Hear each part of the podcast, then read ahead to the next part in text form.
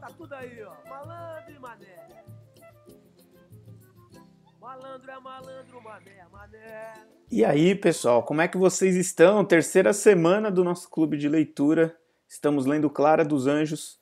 Já saíram aí dois podcasts completos sobre a leitura do livro, sobre aí as primeiras 50 páginas e hoje nós vamos ultrapassar a página 50.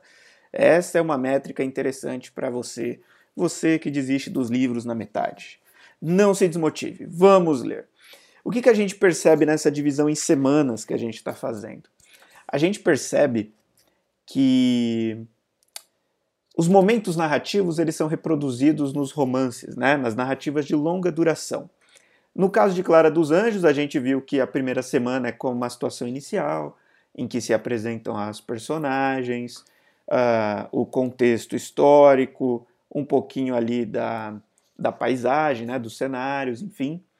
E aí, na segunda semana, a gente já conheceu melhor qual seria o conflito, né? qual vai ser a situação, problema que o livro vai uh, se concentrar.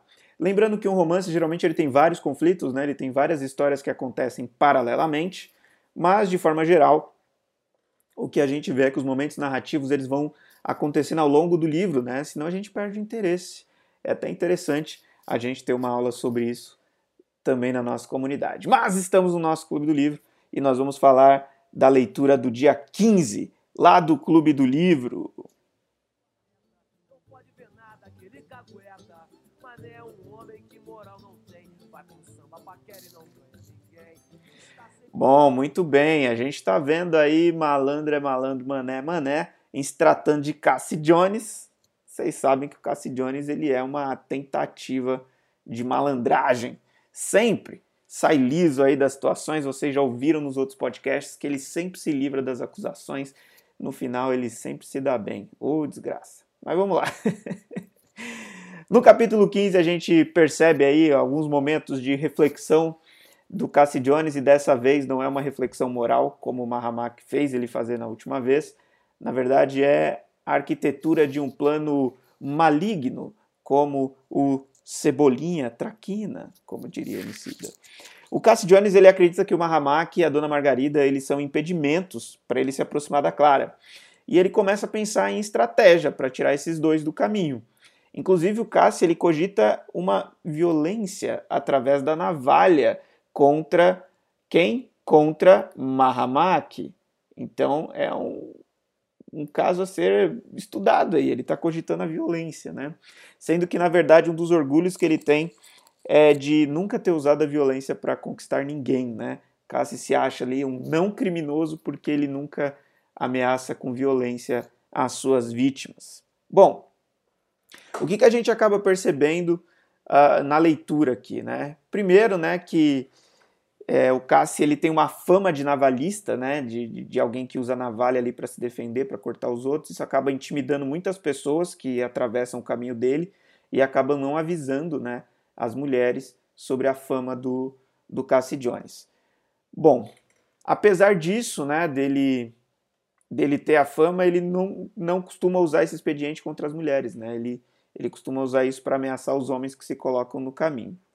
O que é interessante da gente notar na escrita do capítulo, e, e um pouco da nossa análise é isso, é a gente entender o profundo da, da nossa literatura e da literatura do Lima Barreto, é que ele aproveita uh, a ideia de que Cassi, eh, Cassi teve a ideia, né, para começar o seu projeto Traquina de conquistar Clara, de procurar o Lafões. Essa foi a primeira ideia que ele teve, para ir sondando ali o que ele uh, o que ele entende ser o terreno ali para o seu próprio pró, próximo gaguejei, desculpa, para sua próxima empreitada, né?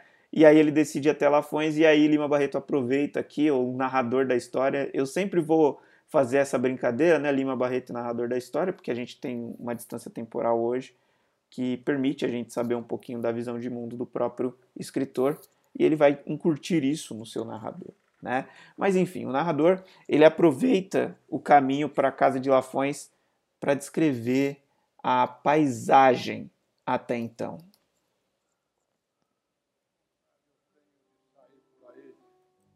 num carro de boi. É, e por aí afora, estrada de terra, Estrada que só me leva, só me leva, nunca me traz. Que vontade de não mais voltar. Quantas coisas eu vou conhecer. Com os pés no chão, meus olhos vão procurar onde foi que eu me perdi. Ah, que vontade de ir por aí, num carro de boi.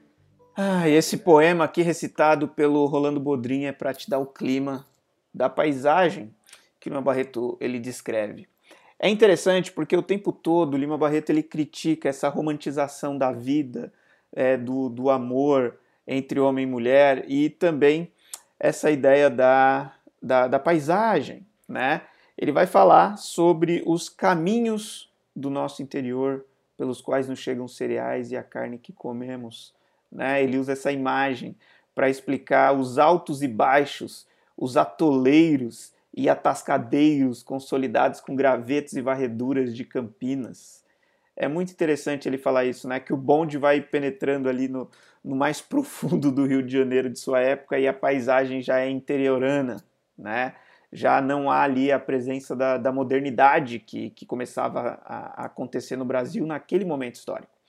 E aí ele cita os tropeiros, né? Os tropeiros que, segundo ele, eram cobertos de barbas maltratadas e de insondável tristeza, né? Então toda essa melancolia que a gente percebe na poesia recitada pelo, pelo Bodrim, o Lima Barreto enxerga no olhar desses homens que trabalham ali uh, guiando burros em fila, né? É, é um contraste entre o, o rural e o urbano que ainda era muito forte naquele momento histórico. Então, Lima Barreto ele dá essa contribuição nessa leitura do dia 15, falando um pouquinho sobre a paisagem e sobre os tropeiros uh, que pareciam até se assustar com a modernidade dos bondes. Mas logo termina essa descrição aí da, da paisagem e nós voltamos a ouvir falar sobre Cassie Jones encontrando-se com Lafões. E aí, na casa do Lafões, Na casa do Lafões acontece aquilo que não podia acontecer e a gente, como leitor da ficção, a gente fica mega, mega preocupado.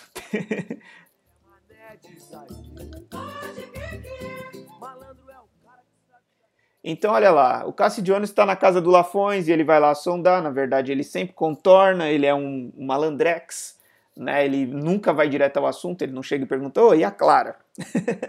ele vai contornando e aí ele inventa uma desculpa qualquer, né? Ele fala, ah, me disseram que lá no escritório o inspetor está admitindo escreventes, eu queria informações. É o Lafões, ah, pode deixar que eu, que eu encontre essa informação, senta aí, vamos tomar um café e tal.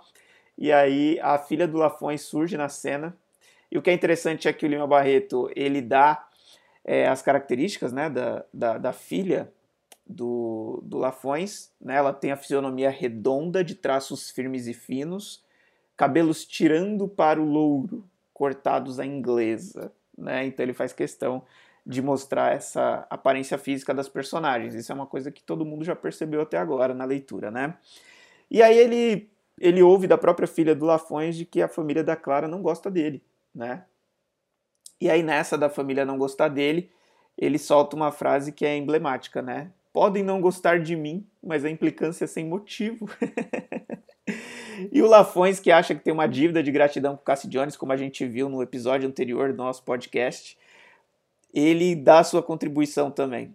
Ele vai dizer o seguinte, que o Mahamak não gosta do Cassie porque o Cassie ele é um violeiro, ele é um tocador de modinhas, né? E que o Mahamak ele é muito uh, como diz assim, ele não gosta muito de violeiros porque ele acha que, que eles são inferiores. Olha o discurso que o Lafon joga aí para cima do Cassi, colocando ainda mais contra o Mahamak sem saber, né? E olha a. é, Lafões. o Cassi, cara, ele sai ainda mais obstinado em ir atrás do Mahamak, né? Ele descreve como o audacioso aleijado que queria se intrometer no seu amor por Clara e ele ameaça, né? Mahamak vai pagar caro, né? É isso que ele pensa e é isso que o narrador onisciente traz pra gente aí.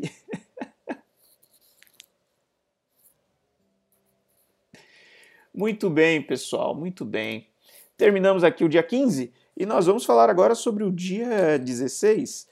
Cassie Jones no dia 15 ele sai extremamente decidido a se vingar de Lafões e decide que mais do que nunca está motivado a conquistar Clara dos Anjos.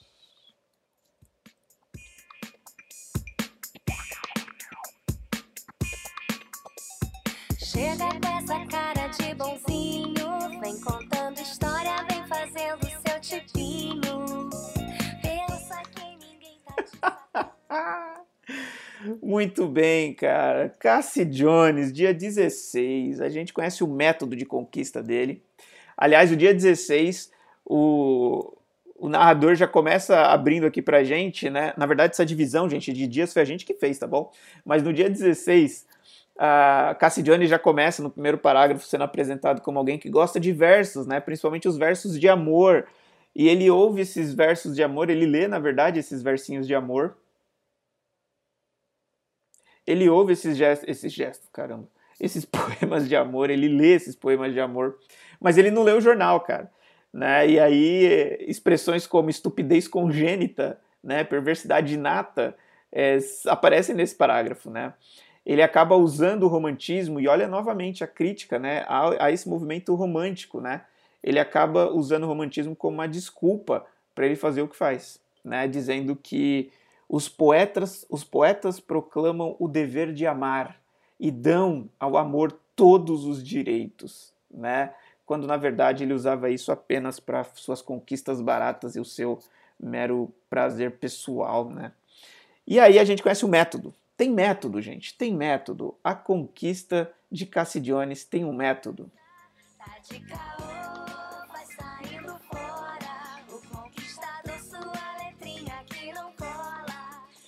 Olha isso. o método do Cassidiones. Primeiro, ele tenta descobrir quem eram os pais e o nível de influência dos pais da, da próxima vítima dele. Aí depois que ele conhece os pais, o que, que ele faz? Ele tenta impressionar a garota, ele tenta é, encontrar ela num baile, numa sala de festas e tenta tocar o violão ali para jogar um charme. Se ele percebe que ela caiu no charme, então são fases, né? Então na primeira fase ele descobre quem são os pais e o nível de influência. Se ele perceber que ali não dá, né, que os pais são influentes, ele nem continua. Se os pais não forem influentes, ele vai para o nível 2 da sua conquista, né? Que é o passo, segundo passo da, do método Cassidione de conquistar garotas. Ele tenta impressionar essas garotas com violão lá nos salões, né, no, nos bailes, nas festas. E aí, se ele percebe uma correspondência, aí sim ele vai para o passo 3. Ele vai tentar reiterar esses encontros em cinemas, bondes, nas estações ou em ocasiões uh, diversas, até que ele emprega o seu golpe final, que é a entrega do que o narrador chama aqui da sua carta fatal né, que geralmente é uma carta romântica, falando dos seus sentimentos, do quanto o amor é uma coisa importante, enfim. O que acaba acontecendo é que quando esse método funciona, ele leva isso a cabo e acaba desonrando né, as mulheres lá da sua época, mas quando ele percebe que o método não funciona, ele não tem o menor apego, porque na verdade ele não sente amor nenhum, cara. Cassie Jones é um malandro, cara. Quando não funciona, ele simplesmente vai embora, ele simplesmente parte para outra. Ele não tem apego nenhum às suas vítimas. Isso é uma coisa absurdamente irônica. E aí, ele decide né, colocar em marcha o seu plano de conquistar a Clara dos Anjos e ele vai pedir a quem? Ele vai pedir a hum, Arnaldo. Arnaldo, é esse o Arnaldo. Vocês lembram do Arnaldo, cara? Cara, o Arnaldo é aquele do grupinho do Cassi Jones que faz pequenos furtos, né? Que rouba até dinheiro de criança que está indo no mercado. Esse é o tipinho. E ele escolhe o Arnaldo por quê? Porque o Arnaldo ele não era conhecido nas redondezas ali da Clara, né? Para ele tentar sondar ali o que, que o Mahamaki andava aprontando. Bom, Cassi volta para casa, nós estamos no dia 16, né? E na sua volta para casa, ele descobre que os seus parentes estão falando a seu respeito. E Cassidiones percebe que ele não tem mais onde cair morto. Principalmente porque é o seu tio que tinha dado o abrigo que está conversando com seu pai. E na tentativa até de defendê-lo, né, de dizer que eram calúnias ali, o pai do Cassie Jones lança a seguinte frase: Tudo é verdade. Ninguém mais do que eu, infelizmente, pode assegurar isso. Em menos de 10 anos, esse meu indigno filho fez tudo isso.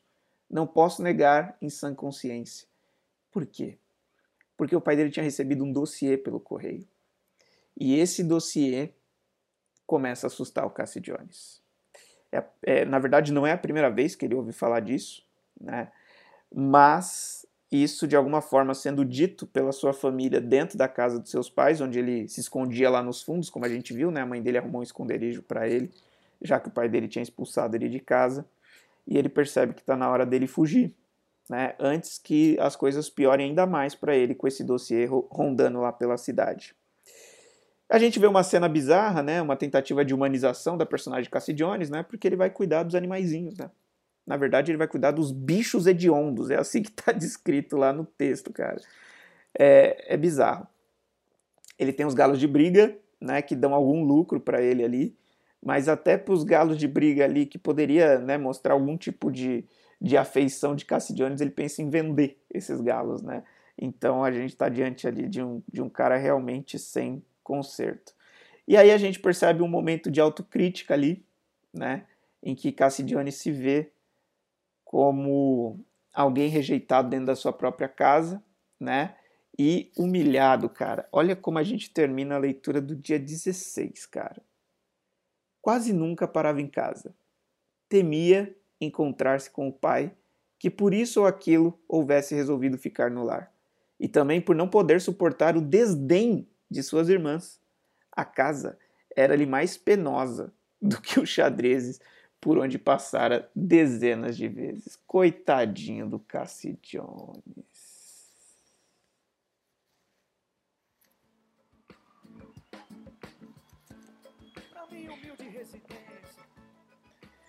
E nós vamos agora para o dia 17, cara. Dia 17, onde a gente vai perceber o plano de Cassie Jones em marcha. Sim, o pedido que ele faz para Arnaldo, nós acabamos conhecendo é, qual, é, qual, é o, o, plano, né, o plano infalível do Cebolinha Cassidiones para chegar até Clara dos Anjos, e a gente vai entender esse plano em detalhes. Né? Então ele pede para o Arnaldo ir até a venda do seu nascimento para sondar o Mahamak, uh, com a desculpa de que ele estava procurando o seu Menezes. Ah, então o Arnaldo tinha que ir lá e procurar o seu Menezes. O que é interessante da gente é, notar aqui é que. oh Deus, oh céus. Eles não são muito espertos, né? Essa gangue do, do Cassi Jones. E assim que o Arnaldo desconhecido chega lá na venda do seu Menezes, ele é reconhecido. é, é bizarro isso, né? Mas enfim. E uma das pessoas que reconhecem o Arnaldo é justamente é, o inglês, né? O engenheiro inglês, o Mr. Pearson. O Mr. Pearson, ele teve uma capa roubada pelo Arnaldo ele reconheceu o Arnaldo, cara. Só que é engraçado, né? A gente espera que vai acontecer ali um, um quebra-pau e, na verdade, ele consegue até enganar o, o seu Mister, né? O, o senhor Pearson, é, dizendo que ele pegou por engano a capa dele, né? E aí ele, a gente vê a cena sendo descrita aqui de como aconteceu o roubo, o roubo e a gente vai perceber que o flashback é um recurso bem utilizado aqui durante a narrativa, né? E a gente é, fica sabendo que, na verdade, ele se oferece para ajudar o Mr. Pearson, que estava meio bêbado num dia. Ele pega essa capa e ele dá um perdido. E o Mr. Pearson vê ele indo embora com a capa no trem. E, e, e é um furto, assim, né? Ele não roubou, ele não agrediu, ele enganou o Mr. Pearson. E aí eles se encontram, cara, lá na venda do seu nascimento. E aí a cena é, é, bizarra, né? Tosca, né? Tem umas coisas bem engraçadas aqui durante uh, a leitura. E, e aí o Arnaldo ele tenta sair ali, né? Ele fala, ah, então ele dá aquela tentando sair liso ali na malandragem. E o que a gente percebe é que ele decide ficar mais um pouquinho.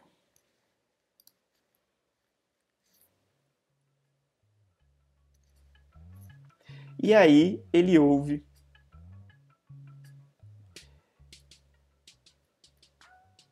ele ouve uma conversa que é capital para a construção do anticlímax da nossa história. Nós estamos chegando no clímax do nosso livro, no clímax desse romance.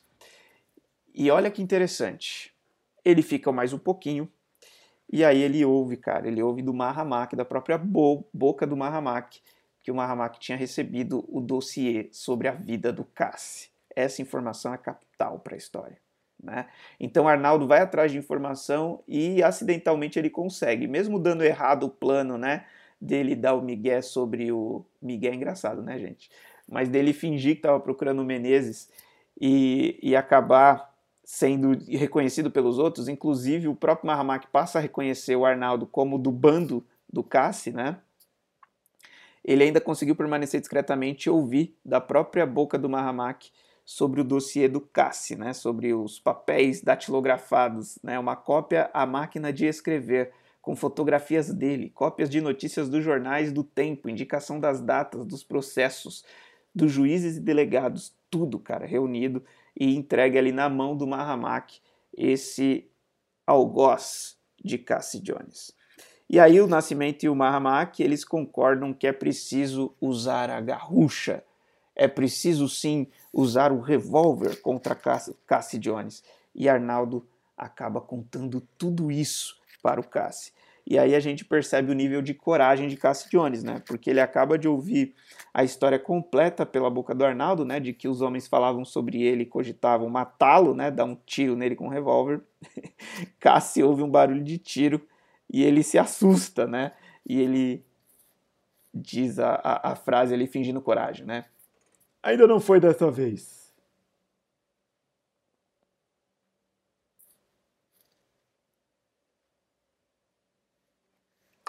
E aí nós vamos agora aqui a, pausa dramática do nosso do nosso podcast. Nós vamos para o dia 18. E no dia 18 no dia 18, eu estou aqui na nossa nosso podcast do Clube do Livro, falando sobre o dia 18, página 56 aí do seu e-book de leitura. Bom, o dia 18 a gente vai ter uma descrição muito detalhada é, do cenário periférico do Rio de Janeiro daquela época. O dia 18 ele é basicamente uma denúncia. A gente interrompe um pouco a narrativa para falar um pouquinho sobre a paisagem.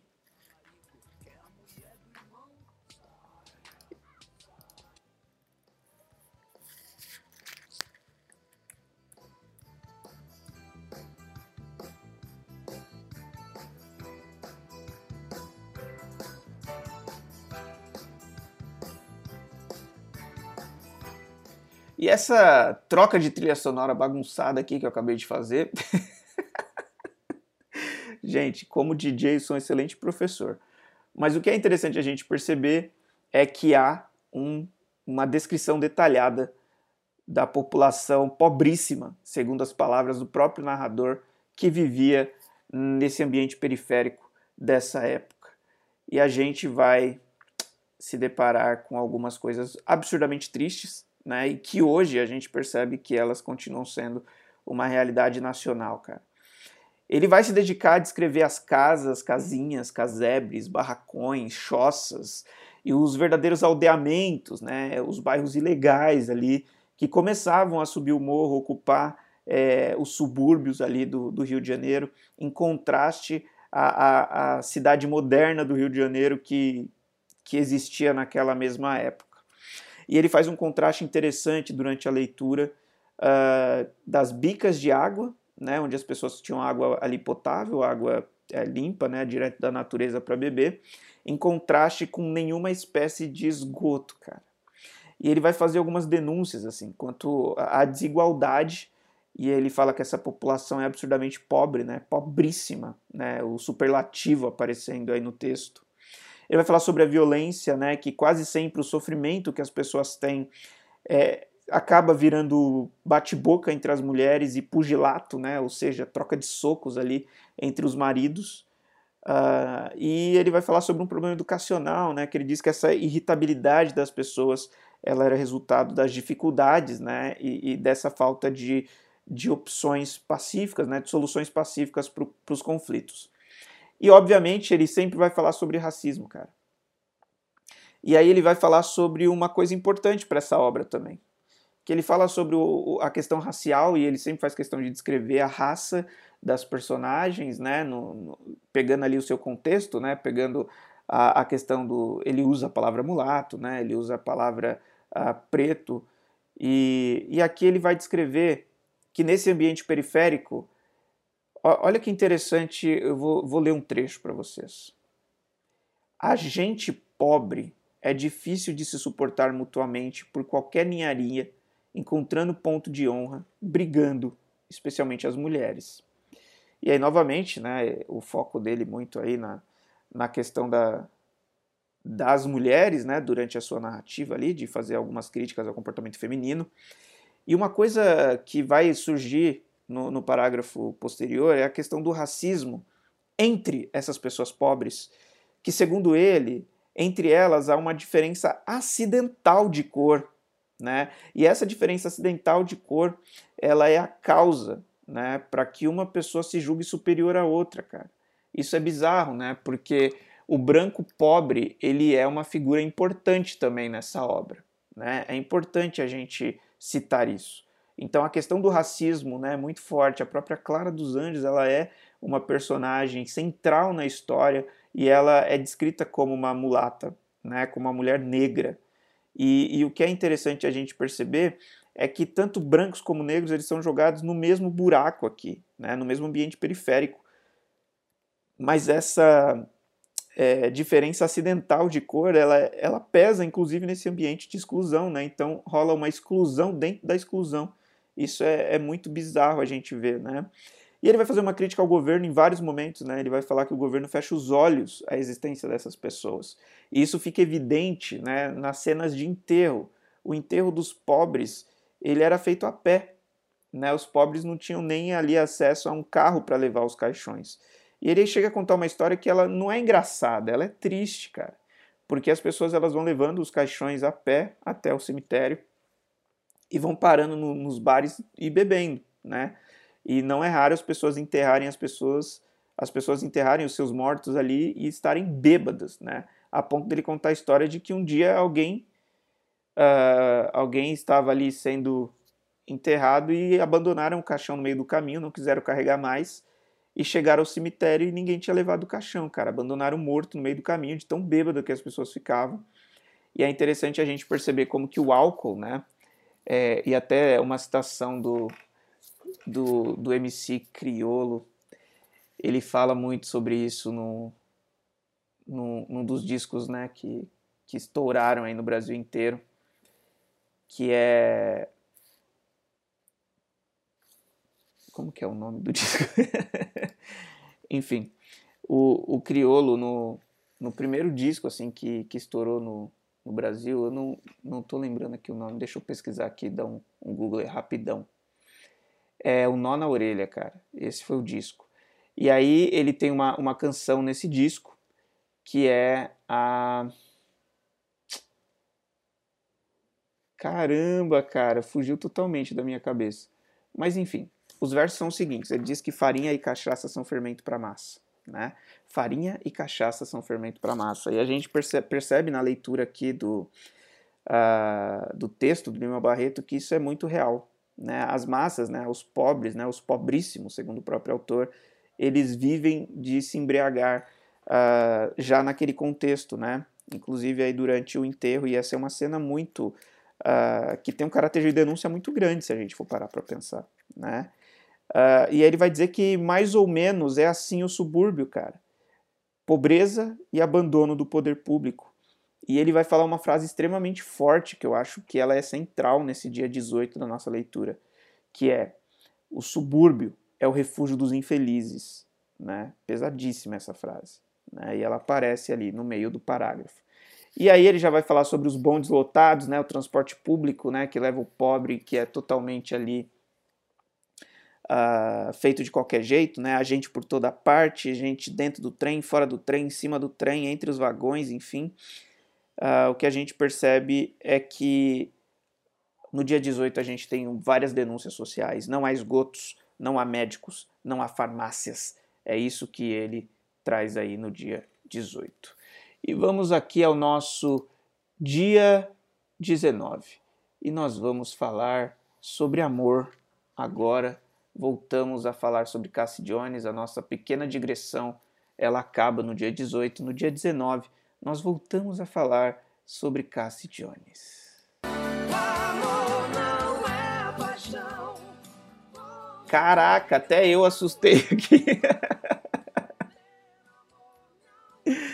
Ai, meu Deus.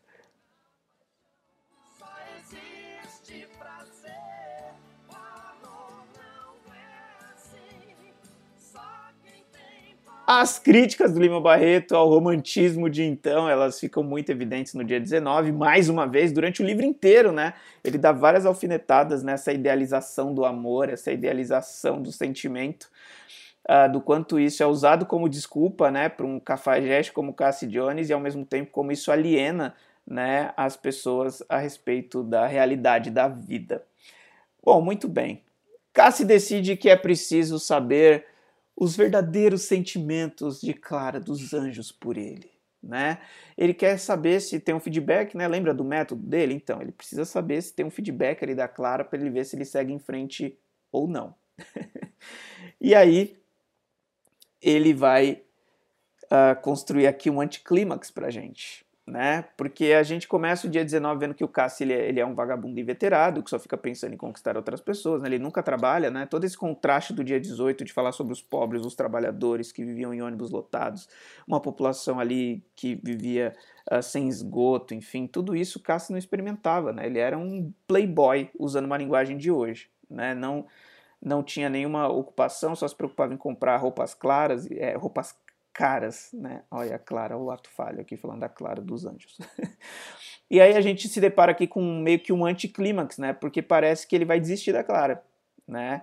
Ele fica pensando ali, pesando meios de encontrar a, a Clara, ver como que, que ele poderia fazer isso, já que com Lafões ele não podia contar, né? Não dava para ele usar o Lafões como escada para isso, porque o Lafões era muito próximo ali do, uh, do seu Joaquim né? E o Lafões também era ligeiro, né? Então ele não ia deixar o Cássio usar ele, né? Ele percebeu isso logo de cara e, e aí ele desiste do projeto via Lafões e ele fica ali, né? Como é que eu vou resolver este problema? Como é que eu vou uh, chegar até a Clara? Por um momento a gente tem esperança, né? De que ele vai desistir, de que ele não vai atrás da Clara dos Anjos, mas sabe como é, né? Malandrex, parece que a, as coisas conspiram, né, para que a, a, malandragem seja feita. E obviamente a gente está falando de uma ficção, né, e tem que ter algumas coincidências, né. O clímax é, é, ele é construído a partir de coincidências, a partir de milagres, a partir de situações inesperadas e é o que acontece. Então ele está ali sem saber muito bem o que fazer até que ele encontra o seu Praushed. Sim, o Praushed. Vocês vão lembrar do Praushed da leitura de vocês, que ele é o, o senhor que gosta das leis ali do, dos advogados, e o Praushedes entrega para ele o ouro. O Praushedes vai dizer que o Menezes, sim, o Menezes, sim, o Menezes, ele estava é, tratando dos dentes da Clara. E aí Cassi já tem ali rapidinho o seu plano reestruturado, né? Ele precisa chegar até o seu Menezes. E ele fala para o Praushedes dar o recado de que ele estava procurando o seu Menezes ali, o doutor Menezes, né? Conhecido como dentista, né? Já que ele estava ali cuidando dos dentes da Clara. A gente viu um pouquinho da história do Menezes no, nos capítulos anteriores, né? Ele é uma pessoa próxima uh, ali, né? Da, da, da família da, da Clara dos Anjos. E passa a ser a escada para a maldade de Cassie Jones. É isso mesmo. O que é interessante é que nesse momento da história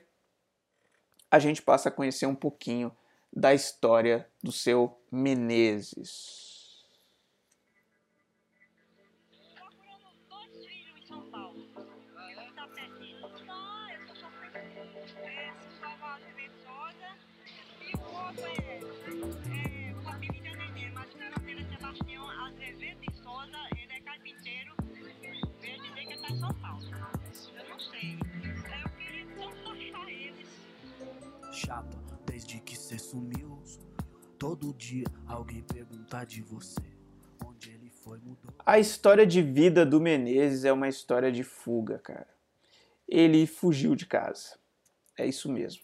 A gente passa agora um flashback sobre a vida do Menezes para conhecer um pouco mais essa personagem.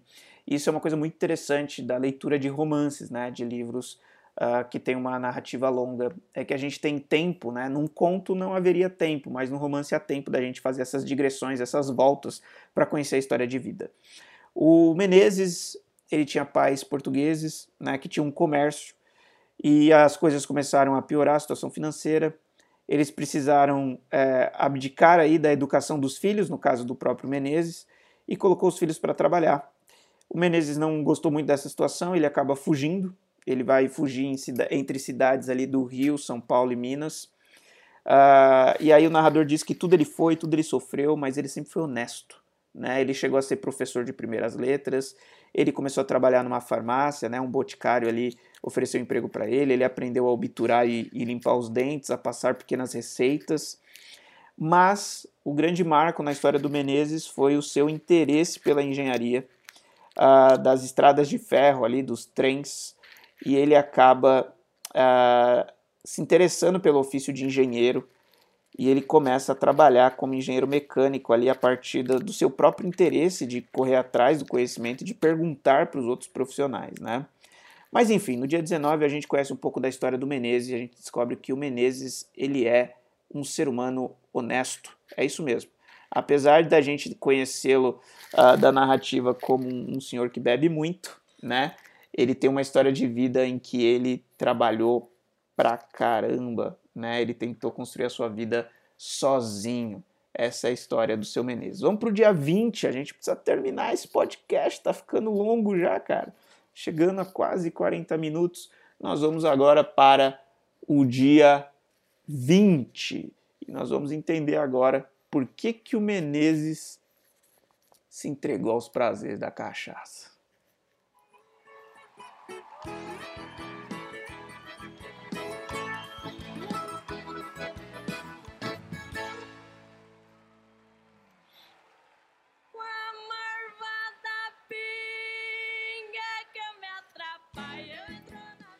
Muito bem, cara. A história triste de Menezes é que ele se torna lá um engenheiro, ele ganha muito dinheiro e o narrador já faz questão de pontuar isso, né? Ele ganhou dinheiro, mas não guardou o dinheiro. Ele não guardou por conta da sua história de vida absurdamente triste. É isso mesmo.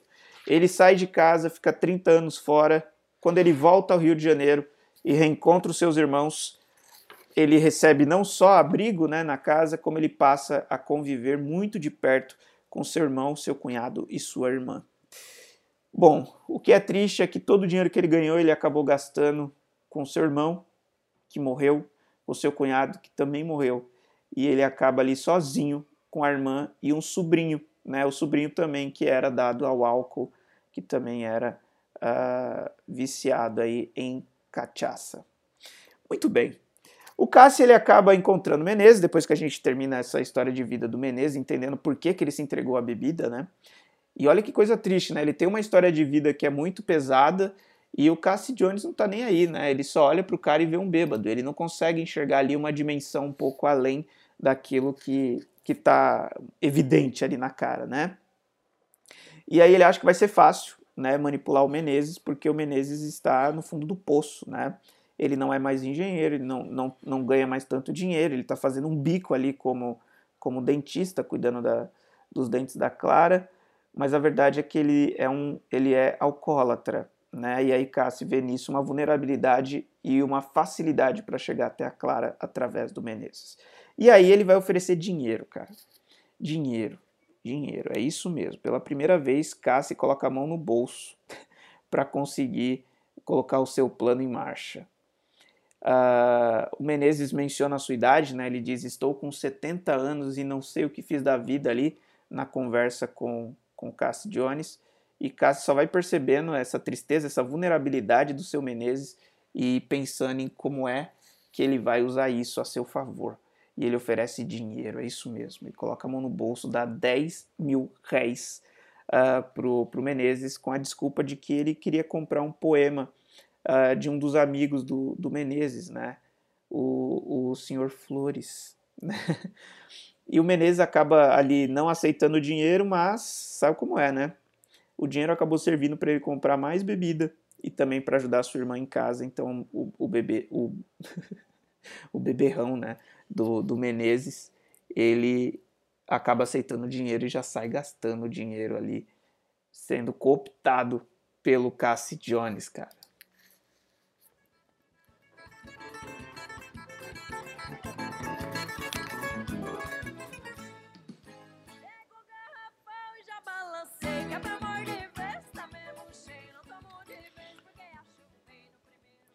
Bom, vamos direto para o dia 21, nosso último dia aqui de leitura da semana.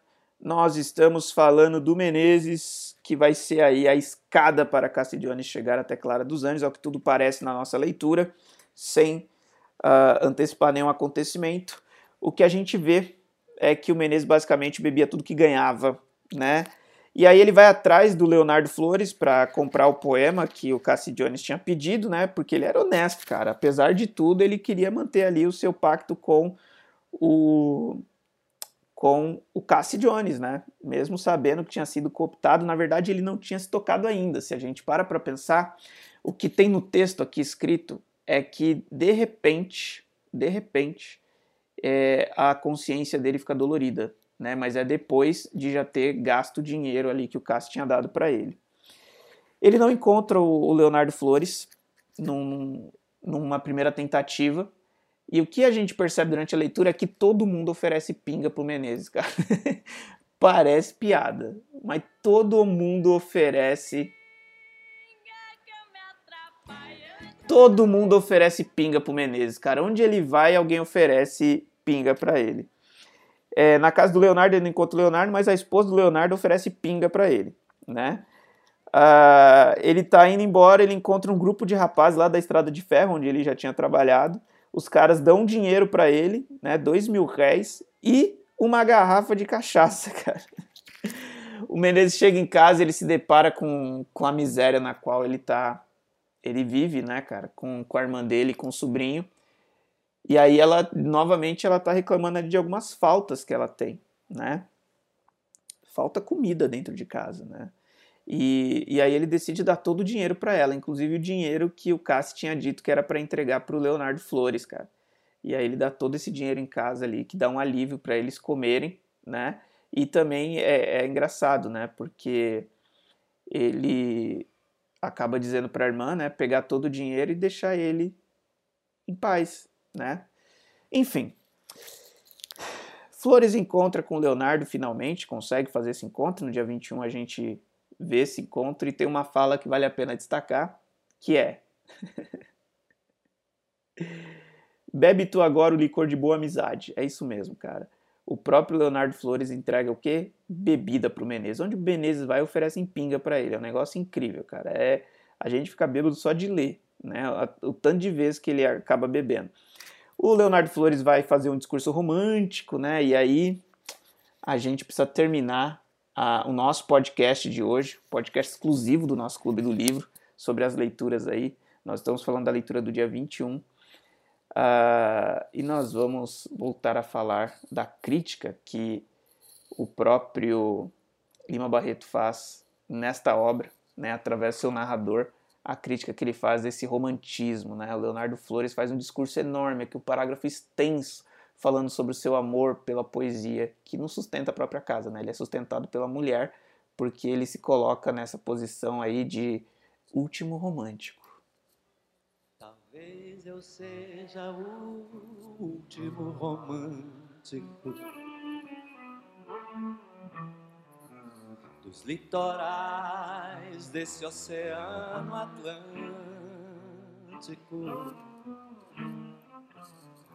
Só falta reunir a zona norte, a zona sul.